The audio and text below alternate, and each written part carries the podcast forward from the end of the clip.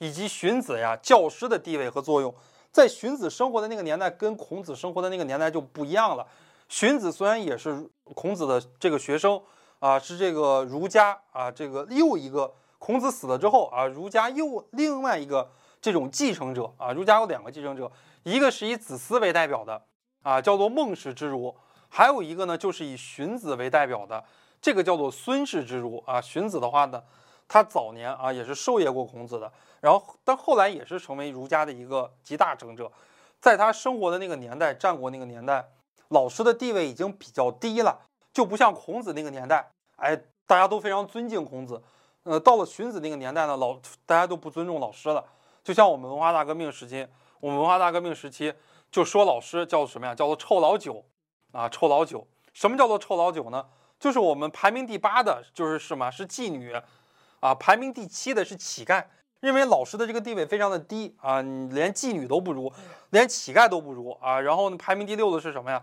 排名第六的是一些戏子。大家看过那个张国荣跟那个张丰毅演的那个电影，是整个中国历史上、中国电影史上最经典的电影之一啊，叫做《霸王别姬》，演的就是关这个这个这个霸王和这个虞姬之间的一个哎这样的一个对手戏。呃，一个是就是张国荣那个孩子吧。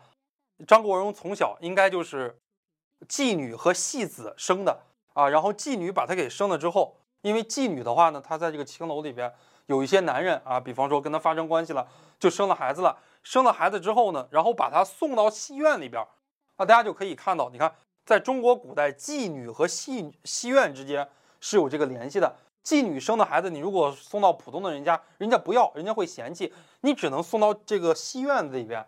那这个叫戏园子啊，大家如果今天去北京的话，北京有很多这种戏园子啊，北京有很多的这个戏园子，北京还有很多的这种艺人，在戏园子里边说相声呀，或者是唱歌呀什么的，根本就不赚钱，很难，就是自己填饱自己的肚子都很难。包括郭德纲一开始啊，在戏园子里边然后说相声，填饱肚子都很难。戏，比方说你买一张门票一百块钱，戏园子至少要拿走八十块钱，但现在不会了，现在德云社这个。地位比较高了啊，德云社把这个钱，比方说一百块钱，他都拿走，或者说一百块钱卖出一张门票，我拿一百二放兜里也行。为什么呢？因为戏园子还要卖点酒水呀，卖一点茶水呀，卖一点瓜子呀，卖一点点心啊。戏园子靠这个赚钱，哪个戏园子能把德云社拉过来，非常的不容易。